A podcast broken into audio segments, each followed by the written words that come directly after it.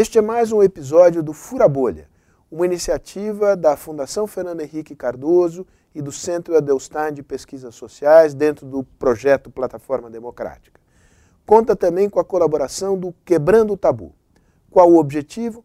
Mostrar que é possível promover um diálogo inteligente, aberto e construtivo entre pessoas que pensam diferente sobre os problemas que o Brasil enfrenta hoje, no campo da moral, no campo da política, no campo da economia, no campo da sociedade, enfim. Esse diálogo é fundamental para a democracia. Fique ligado. E eu quero falar uma coisa para você, Eduardo. Esse programa Fura a Bolha furou a bolha.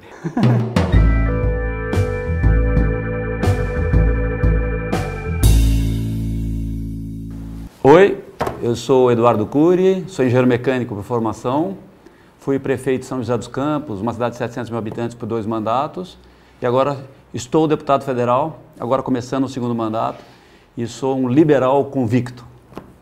Olá, eu sou Paulo Teixeira, estou como deputado federal já no quarto mandato, fui líder do PT também e sou um homem de esquerda.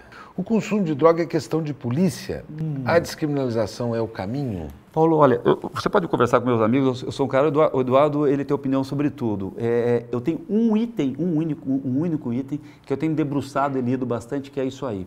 Eu sou bastante dividido, né? Como eu tenho filhas adolescentes, eu sou aquele pai é o seguinte, eu não gostaria que as minhas filhas usassem droga. Eu, eu, eu não bebo e não fumo, eu, por hábito, né? É, eu tenho esse hábito e tal. Então eu não gostaria, tá certo? Agora, se perguntar para mim, você acha que eu acho que está certo? Nós temos centenas de milhares de caras na cadeia por uso de droga. Não está errado. Tem uma coisa errada nessa história. O que eu não tenho nesse momento é a saída para isso. Eu não tenho a verdade absoluta sobre isso. Como pai, eu olho de um jeito, mas como líder e como um cara que quer ter um horizonte estável pela frente, é o seguinte, do jeito que está, não está certo. É. Mas deixa eu te falar uma coisa, Eduardo. Eles perguntam aqui: a droga é uma questão de polícia? Eu acho que não deveria ser. Você fala, eu me preocupo com a situação dos meus filhos em relação às drogas. Hoje, deixar a droga na mão do crime é praticamente. Perpetuar. E é você falar o seguinte: eu vou deixar um, uma substância que é consumida pela juventude na mão dos criminosos. Não só a juventude, né? Não, pela sociedade, na mão dos criminosos. Então, se você falar liberou geral, é o que está hoje. Hoje é mais difícil você comprar um, um, remédio na farmácia de tarja preta do que você comprar droga. Então, a minha opinião é que deveria ser regulamentado e numa regulação restrita. Por exemplo, você fala assim: eu tenho preocupação com a minha filha ou meu filho que possa consumir uma droga ilícita. Eu também, mas eu tenho também preocupação com um filho ou uma filha que possa abusar do álcool. E eu tenho Idem. milhões de brasileiros alcoólatras. Então, o que, que, na minha opinião, tem que fazer? Nós tínhamos que fazer uma regulação da maconha. A maconha hum, deveria, ao invés de ficar nas mãos do crime organizado, deveria você permitir que pudesse ser comprada em cooperativas onde se soubesse a origem, Você a qualidade. Você do uso recreativo, é isso? Eu não chamo de recreativo, eu chamo do uso adulto. E, por exemplo, você fazer uma regulação não comercial, não teria grandes empresas anunciando, né? porque hoje a oferta está aí. Não, você teria uma regulação restrita. A você pessoa se... como o cigarro, por exemplo, sem é, publicidade. É, sem publicidade. Tipo, é, é, a regulação do cigarro no Brasil é boa. É uma regulação que você fala, ó, oh, isso aí pode fazer mal para você. Você viu, né? Outro dia eu vi um cigarro que está dizendo tabaco cara, caiu, né? É, Mas caiu, de álcool subiu. Por exemplo, o álcool, Edu, nós precisamos fazer uma regulação, impedir que o álcool vá para a televisão. Nós temos que fazer uma regulação para impedir que o álcool vá para a televisão. Eu traria o álcool para uma regulação mais restrita e eu tiraria a maconha do crime organizado. Por quê? Porque você está dando dinheiro para o crime organizado, para ele comprar arma, para ele ter poder político e para ele ter poder econômico nas comunidades é, mais pobres do Brasil. E colocaria numa, numa regulação restrita, você entendeu? Só adultos poderiam usar, você entendeu? É, você saberia a origem, eles seriam informados dos eventuais danos à sua saúde, as repercussões na sua saúde Isso tudo. o conteúdo daquela planta, enfim, tirar do crime e pôr numa regulação restrita que não seja o liberou geral. Essa ideia de liberou geral, sabe acho onde que existe? Na realidade atual. o pacote de segurança do ministro Moro é uma resposta adequada ao medo da criminalidade no país? Se não, o que fazer, Paulo? Olha, Eduardo, o ministro Moro não tem proposta de segurança pública. Eu acho que ele aumenta eh, os efeitos colaterais negativos da, do uso da prisão, por exemplo. Ele diminui progressão, ele aumenta o número de presos, ele, ele faz com que é, aumente a população carcerária pelas propostas dele, tá certo?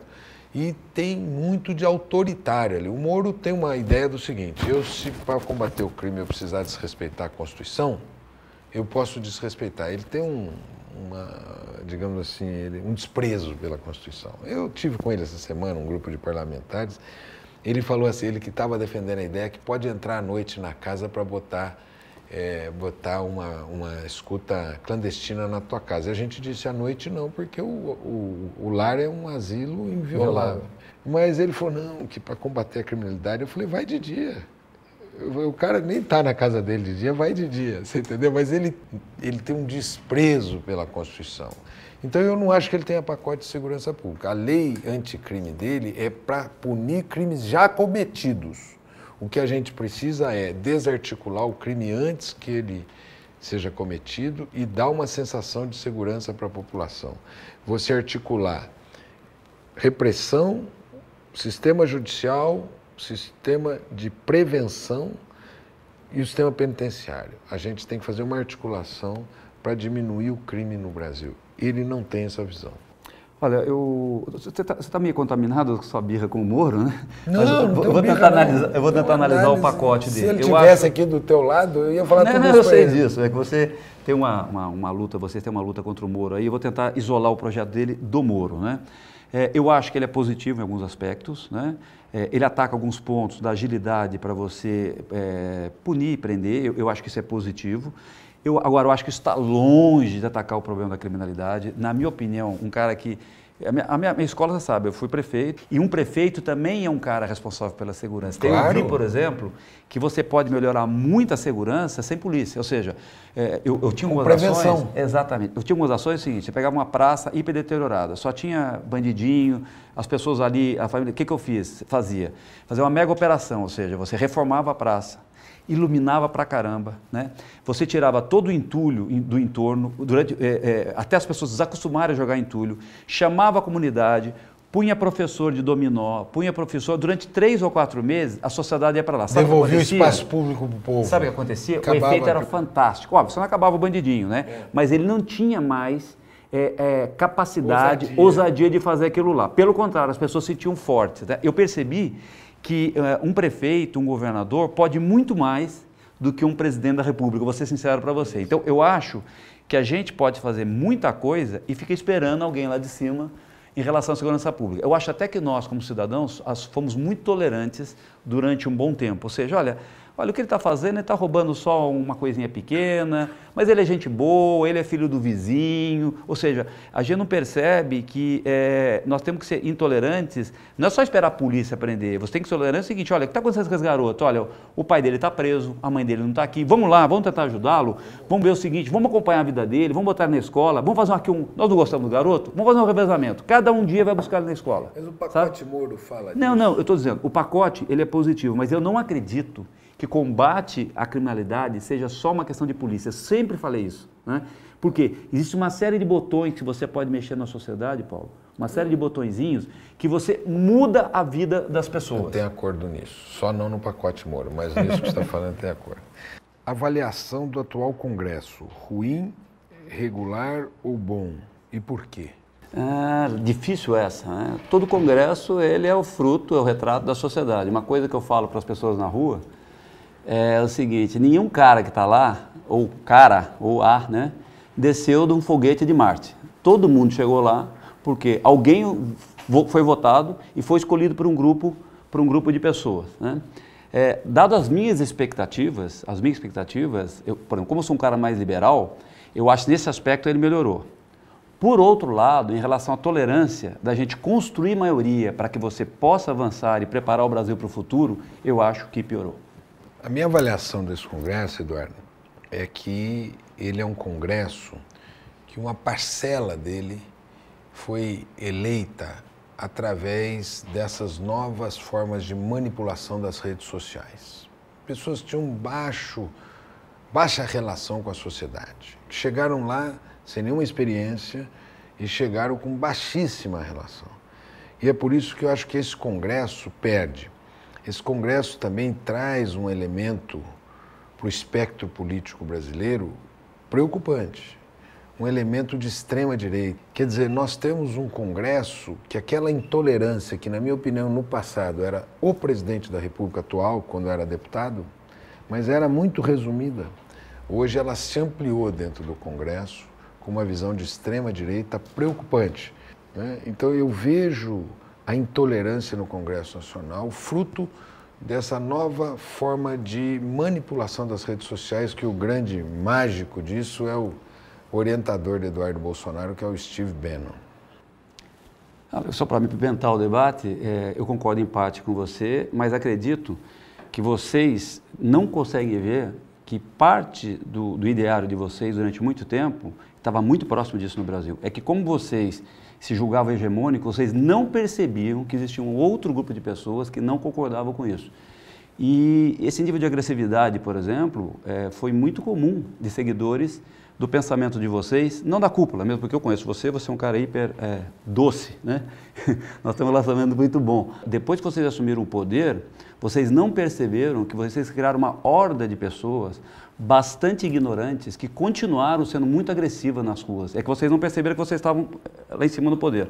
Mas essas pessoas foram educadas a conseguir as coisas no peito, a transgredir as regras. E agora, um negócio bastante interessante, vocês estão sofrendo um pouco do lado contrário, porque surgiu realmente uma direita mais agressiva e vocês estão sofrendo e percebendo isso. Eu acho que é muito positivo o momento na seguinte questão vocês vão começar a se colocar no lugar dos outros, coisa que talvez vocês não tenham percebido ao longo desse tempo. Não digo você, Paulo, tá? Mas aí, Mas... Eduardo, é, veja, quando você fala, nós estamos discutindo o Congresso Nacional. Eu não me lembro de algum parlamentar nosso. Aí só concordo com você. Que tenha agido com violência.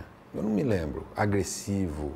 Eu tenho histórias, mesmo quando nós governávamos, de parlamentar nossos que foram vítimas de agressões como a Maria do Rosário foi vítima de uma agressão do atual presidente da República.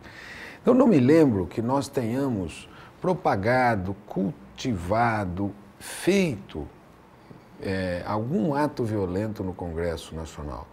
E eu acho que o que eles fazem não é contra mim. Nós temos metade da sociedade brasileira de negros. Quando ele ofende uma exposição do Dia da Consciência Negra, ele não está me ofendendo e ofendendo meu partido. Só. Ele está ofendendo metade da sociedade formada por negros. Então, nessa direção, é uma agressão à Constituição, é uma agressão à democracia, é uma, é uma agressão à boa convivência política entre contrários. E eu acho que a gente tem que repudiar esse tipo de atitude política, porque ela é própria de quem não cultua os valores democráticos. E eu acho que no Congresso chegou lá um time de pessoas que não tem a menor admiração pela democracia, pela Constituição de 88, que é a nossa Constituição. Paulo, avaliação do governo Bolsonaro. Ruim, regular ou bom e por quê? Olha, o medidor que eu tenho para avaliação do governo Bolsonaro são as pesquisas de opinião. Ele começou e ele teve 57 milhões de votos. E hoje, uma parcela expressiva do eleitorado dele já não diz mais que votou nele. Tem até uma piada que muita gente diz que votou, Eduardo, no Amoedo. Que se o Amoedo pedisse uma recontagem, ele ganharia. Porque, então, é, é, é péssimo o governo dele. O governo do Bolsonaro é um governo horrível. Veja, um governo que em pouco tempo permitiu aquela incidência de fogo na Amazônia. Não houve urgência dele quando houve derramamento de óleo. Um presidente da República tinha que parar todo mundo, chamar o, as Forças Armadas, chamar todas as universidades e falar de onde vem esse óleo, quem é o responsável do óleo e vamos ajudar esse povo a recolher esse, esse óleo que está chegando nas praias. Não teve nenhuma urgência. Então, a minha opinião, esse é um governo desastroso para a sociedade brasileira. Com a pergunta direta, né, eu acho que o governo mediano, porque, primeiro que oito meses, eles pegaram uma situação, o Brasil, é, em termos econômicos, no meu entendimento, estava mesmo destruído. Né? Não só pelos índices de desemprego, eu acho que são índices que, na verdade, expõem só uma ponta da, da, da questão. Eu acho que, estruturalmente, o Brasil foi destruído é, a partir da Constituição de 88 no aspecto econômico. A Constituição de 88 ela deu, foi um grande avanço sobre o restabelecimento democrático, mesmo porque você tinha um regime militar, você tinha que ter uma Constituição para restabelecer isso, mas ela criou uma armadilha democrática no qual o pilar econômico ele é tão desequilibrado que é impossível qualquer governante de é, ir para uma campanha eleitoral e dizer vou cumprir a Constituição. Ao fazer isso, ele já está mentindo. E no dia seguinte, ele causa uma grande decepção. Isso vale para prefeitos, governadores e presidentes. Então, eu acho que nós estamos numa armadilha. Acho que na questão econômica o governo está na, na direção correta, mas ele opera muito mal. E nas outras coisas, eu acho um governo sem foco, ou seja, um governo absolutamente sem foco. Sobre outro aspecto, que é que você tem um grande temor e tal, eu acho que você exagera um pouco, até que acho que até um pouco discurso político isso, essa vitimização que vocês se colocam. Eu não concordo com essas besteiras que ele faz, mas eu não vejo é, com tanta gravidade assim como as pessoas veem, porque eu vejo. É, primeiro, que não é uma surpresa para mim. Se você olhar os 29 anos do presidente, ele foi exatamente isso. Para mim, não tem nenhuma surpresa é, essa, postura, essa postura dele. Ou seja, nós estamos pagando uma coisa que foi comprada, né? foi entregue e nós temos que, que tocar a democracia é, dessa forma. E nós somos polo, meu partido, o teu foi polo durante muito tempo, polo, polo antagônico, agora nós temos um, um é, são multipolos, não existe isso mais. Eu acho que tudo isso tem jogado de lixo, não serve mais para nada. O mundo que está por vir não tem nada a ver com direita nem esquerda. Esse mundo está por vir é um mundo absolutamente liberal, é um mundo absolutamente individual, e ou nós nos preparamos para isso, né? Ou, na verdade, o Brasil vai ficar para trás. Eu acho que, com todo respeito, eu acho que o governo Bolsonaro é um detalhe nessa história. Olha, Eduardo, é, eu quero marcar algumas é, divergências é, na sua fala. Né? A primeira divergência, eu tenho uma visão que o Brasil vai bem depois da Constituição de 88. Deixa eu falar uma coisa para você: saúde. 88 até hoje. Quais os dados que a gente tem? Aumentou a expectativa de vida do povo brasileiro. Isso no mundo Diminuiu, todo, não, no mundo não, todo. não é no mundo, no todo. mundo todo. Diminuiu a mortalidade infantil. O que nós precisamos é aumentar os é, o financiamento do SUS. Agora, eu vou chegar o lá. O dinheiro é fácil. Não, vou chegar sempre, lá. sempre com mais não, dinheiro. Eu vou chegar lá. O problema é que o bolso do brasileiro. Mas deixa eu chegar lá, mas não é o bolso do brasileiro. Eu vou chegar lá. Então, o que está acontecendo de lá para cá, da Constituição de 88? Os ricos, e não é um fenômeno brasileiro, é um fenômeno mundial, eles vão fugindo da tributação, não pagam imposto. Imposto sobre aí... consumo nasceu, essa grande carga, na Constituição de 88. Não, é, mas, o, mas o problema foi o seguinte, foi o depois. Porque o imposto sobre consumo, ele existe no mundo não, já inteiro. De 88. Agora, como é que você calibra o imposto de consumo? Se você tem um grande imposto sobre renda e patrimônio, você diminui o imposto sobre consumo. Essa é a parte da Constituição que mexeram para proteger os mais ricos. Já nasceu assim, e né, gera a profunda, não, gera a profunda desigualdade social que nós temos. Para Teixeira, o PT foi conivente com a corrupção e para o Cury, o PSDB foi conivente com a corrupção? Vamos lá. Eu... Ótima pergunta. Vamos lá. Eu acho até meio pobre ficar discutindo a política entre PT e PSDB. O Brasil hoje é muito maior do que isso, mas é muito importante que a gente não tenha coragem de enfrentar esse tipo de coisa. Uma das grandes críticas que eu tenho, né, eu fui o primeiro deputado a pedir o afastamento do presidente do meu próprio partido, Écio Neve, quando houve aquelas gravações. Tá? A minha grande crítica é, em relação ao PT, é que foi uma corrupção institucionalizada, ou seja, ela foi feita, comandada pelo presidente do partido, os seus dois maiores homens, Ediceu e, e, e Palocci, operacionalizavam isso, é, mas foi uma coisa estruturada, ou seja, era uma para tomada de poder, você tinha corrupção em toda a Petrobras, até o porteiro da Petrobras da minha cidade estava metido em corrupção. Né? Então, era, era, era uma questão absolutamente institucional. E no PSDB, as acusações que tem são de casos de pessoas do PSDB metidas em corrupção. Ou seja, você não viu dizer do PSDB que ele mandou dinheiro para instrumentalizar revoluções ou é, tentar influenciar eleições em partidos vizinhos. Você não viu do PSDB montar um sistema em todas as, as, as, as, estatais visando ter braços para influenciar as políticas eh, locais? Ou seja, isso não tinha no PSDB. Então você tinha no PSDB, essa, na minha opinião, é a grande diferença. Você tinha pessoas, né? Pessoas que cometeram atos de corrupção. Agora, é importante dizer, para a gente também não, não banalizar, seu Paulo, corrupção não é um problema do PSDB e do PT. Né? É uma, é, essa é uma, é uma, uma doença que está arraigada na sociedade brasileira, que é um negócio impressionante. E o que cabe aos líderes, no caso a nós, representando o povo, é se mostrar, quando acontece, ser intolerante é, quando ela é, é reconhecida. Eduardo, eu, a tua resposta, perdoa. Essa é a minha, minha, minha visão absolutamente pessoal. Tá bom, não, não estou dizendo nada, perdoa, mas ela não, ela, eu acho que ela é uma proposta, uma, uma resposta que não me convence por dois aspectos. Ela não me convence nem em relação ao seu partido e nem em relação ao meu, e acho que não é, ela não ajuda a amadurecer o entendimento na sociedade brasileira. Por quê? A pergunta é: o PT foi conivente com a corrupção? O PSDB foi conivente com a corrupção? Eu diria, não acho que nem o PT nem o PSDB tenham sido coniventes com a corrupção. Eu vou dizer por quê. É, o que eu acho que aconteceu com o PT e que aconteceu com o PSDB é que tinha um sistema de financiamento eleitoral e que ambos os partidos aceitaram regras desse sistema que não deveriam ter aceito. Mas não ficou no pessoal de cada um. Então vamos supor, Veja, quando você fala o PT tem um monte de gente, é sistêmico, não sei o quê, e o PSDB não. Bom, todos os grandes quadros do PSDB estão sendo acusados de ter participado desse sistema não, informal. Não, todos, não, não vou chegar, eu vou chegar em todos, eu vou chegar.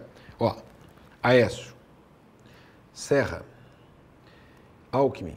Mas o que eu quero dizer, eu não quero sair, eu não quero ficar nesse, nessa nessa acusação pessoal. Mas não é pessoal. Paulo. Eu estou dizendo o seguinte: se você for ver o PT, também teve um erro de entrar nesses processos de financiamento eleitoral pelo Caixa 2 e foi errado. Ambos foram errados. Paulo, Agora eu vou falar só uma, só uma coisa. coisa não foi só na eleição, Paulo. Os embolsos, por exemplo, mesmo no caso do meu partido, o eleitoral, quando é na época da campanha. A turma está pegando dinheiro fora do período eleitoral, falar, Paulo. Isso teve, não é financiamento de campanha. Posso falar Paulo? uma coisa? Se teve alguém que fez isso, posso falar uma coisa para você? Se teve alguém que fez isso, mas eu não posso acusar os coletivos de terem feito isso.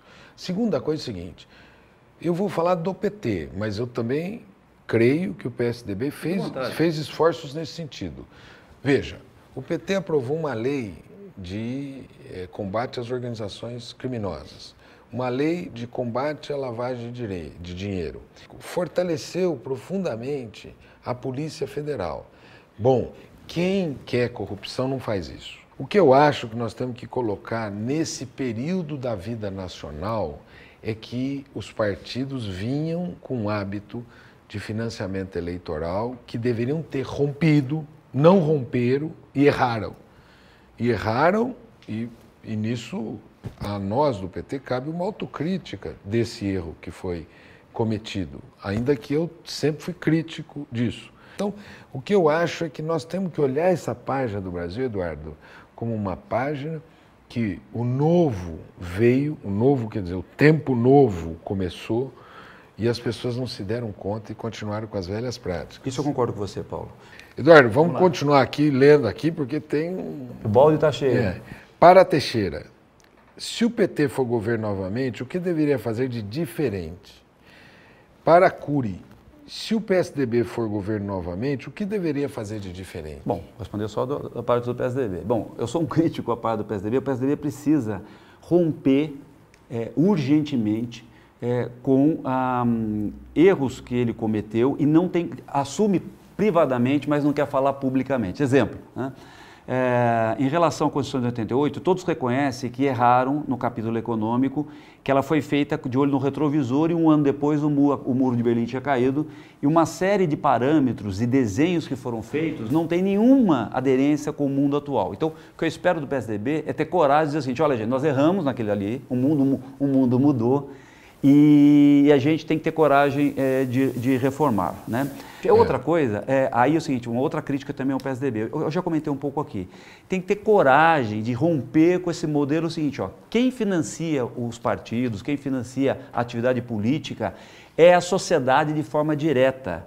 Não existe essa história de pegar um dinheirinho, olha, eu fui eleito pelo povo, eu vou fazer uma grande revolução, então eu posso pegar um dinheiro escondido aqui, porque isso é legítimo para disputar a eleição, porque eu vou salvar a população. Isso não é legítimo. Se a população, se você não tem aderência com a população, se a população não te apoia, você tem que ir embora para casa. Quando você opta em jogar um processo democrático, se você é um defensor da democracia, implica que eu vou ganhar uma eleição e vou perder a outra eleição. E se eu perder outra eleição, que eu tenho que defender a legitimidade do mandato daquele outro, porque eu posso voltar um dia sobre as mesmas regras, eu não posso criticar a regra que quando eu sou quando quando eu ganho, e na, é, ou melhor, é, elogiar a regra quando eu ganho e criticar a regra quando eu perco. Então, isso que, eu, que é uma crítica que eu tenho ao meu partido. Né? É, eu acho que esse mundo nós vamos viver agora, Paulo, é um mundo que não vai permitir mais esse jeitinho, tá certo? Porque você tinha um certo grau de, de falta de transparência, tal. com a internet hoje, não tem jeito. Tá você faz a coisa errada aqui, da esquina as pessoas já estão sabendo. Então, é, quem quiser na vida pública, é uma crítica ao meu partido, viu gente? Quem quiser na vida pública tentar fazer qualquer coisa sem transparência, morre em cinco minutos. Então eu acho que isso, na verdade, é, caso, caso o meu partido retorne ao poder, é, ele vai causar uma grande decepção às pessoas caso não rompa com esse jeito e falar, olha, é, eu sou ungido pelo, por uma por uma coisa é, que veio de outro mundo. Lógico, eu posso tolerar, eu posso transgredir alguma coisinha porque eu não estou botando no meu próprio bolso. Não é o seguinte: você só pode fazer aquilo que você pactuar numa campanha eleitoral. Aquilo que você não pactua numa campanha eleitoral, você não tem legitimidade para fazer no dia seguinte. Eu acho que o PT, num novo governo, caso volte a governar o Brasil, nós tínhamos que pensar é, de transformar o Brasil numa sociedade industrial, mais sofisticada, com empregos é, mais qualificados, ter uma, uma, Eu acho que o Lula teve, em alguma medida, um, uma vontade de criar empregos, ele foi bem sucedido nisso. Em segundo lugar, eu acho que tem que criar uma. tem que fazer as reformas que o Brasil precisa fazer. Eu começaria pela reforma tributária. A gente concorda com isso. É, para ser uma sociedade menos desigual, menos desigual. Então, o que, que a gente. A gente precisa ter uma velocidade no tema da educação e da saúde muito, é. muito grande, uma velocidade de medição, de articulação, etc. Né? E por último, é o seguinte, o Eduardo. É, você já foi prefeito, eu fui secretário. Você sabe que você é um prefeito, você tem muitos objetivos, mas você não sabe se tem um cara roubando lá embaixo. Sim. Tá certo não? O que nós precisamos é fazer mecanismos que controlem mais essa ação do conjunto das pessoas. Uma pergunta aqui, ó. Houve golpe na Bolívia? Quem é o principal responsável pela atual situação do país? Veja bem, eu gosto muito de política internacional, eu leio bastante, mas eu não sou especialista, minha formação é engenheiro. A impressão que eu tive, Paulo, é o seguinte: o, Mora, o Hugo Morales tentou, desculpa, o Evo Chaves, o Evo Morales tentou dar um golpe. Você misturou duas pessoas aí. Né? É, a turma gosta de golpe. Ele tentou dar um golpe e veio a turma depois e foi mais rápida, deu um segundo golpe. Ou seja, essa é a impressão que eu tenho. Né? A América Latina ela é muito, tem uma cultura muito grande ainda desse autoritarismo. É uma hora de esquerda, uma hora de direita. Né? Você pode ver os golpes se alternam. Mas essa é a impressão claramente para quem está me ouvindo. Eu achei que o, o Evo Morales ele para o quarto mandato. Olha, pode ver, todo mundo que tentou. Vamos falar, Fernando Henrique, para não dizer que eu não falo do meu lado. Qual a grande crítica que tem ao Fernando Henrique quando ele tentou a reeleição, certo? Certo. Então vamos lá todo mundo que se acha mais do que é e fala, olha, eu sou imprescindível para a sociedade. E agora é o seguinte, olha, se eu sair o mundo acaba, deu no que deu, né? Foi o Fernando Henrique com o segundo mandato dele, com a popularidade dele despencou, foi Lula com Dilma, ou seja, fez para ela ganhar sobre qualquer condição. A gente tem na Venezuela a situação que nós estamos e acho que o Evo Morales também. O Evo Morales estava fazendo um bom governo nos né, dois primeiros anos, e acho que ele falou o seguinte: olha, se não for eu, ninguém mais. E aí cometeu um grande erro. Forçou o terceiro mandato, forçou o quarto. Ou seja, tentou um golpe, só que é o seguinte: o outro lado foi mais rápido. Então, infelizmente, gente tem essa situação de estabilidade. Eu, ah, Eduardo, eu primeiro pontuar certas coisas. O Lula foi de uma grandeza quando ele não quis mudar a Constituição, ainda que ele tivesse 80% de popularidade, ele não quis mudar a Constituição dizendo eu vou sair. E a Dilma foi eleita. Então, ele foi de uma grandeza excepcional. Nesse sentido, eu acho que o Fernando Henrique errou quando ele quis a reeleição, sendo que ele não, não pôde ter. O Lula não, o Lula foi gigante. A segunda coisa que eu quero dizer é o seguinte: o Evo ganhou a eleição na Bolívia. Ele ganhou a eleição. E quando foi questionado se aquela vitória já era suficiente para ganhar no primeiro turno, ele permitiu que a UEA viesse e fizesse uma, uma apuração. E disse que e a UEA, não, e a UEA disse o seguinte: faça o segundo turno. Ele convocou o segundo turno. Portanto, ele ganhou a eleição e sofreu um golpe. E o golpe, posso falar uma coisa a você, de milicianos. Ele sofreu um golpe de extrema direita. Agora, sabe o que está acontecendo na Bolívia? Não. O povo foi para a rua e disse: opa, não vão dar golpe, não. Parar o país e vai ter que ter uma nova eleição, vai ter que convocar uma Tomara, nova. Então, a minha opinião é o seguinte: a pergunta é: houve golpe na Bolívia? Na minha opinião, houve golpe na Bolívia.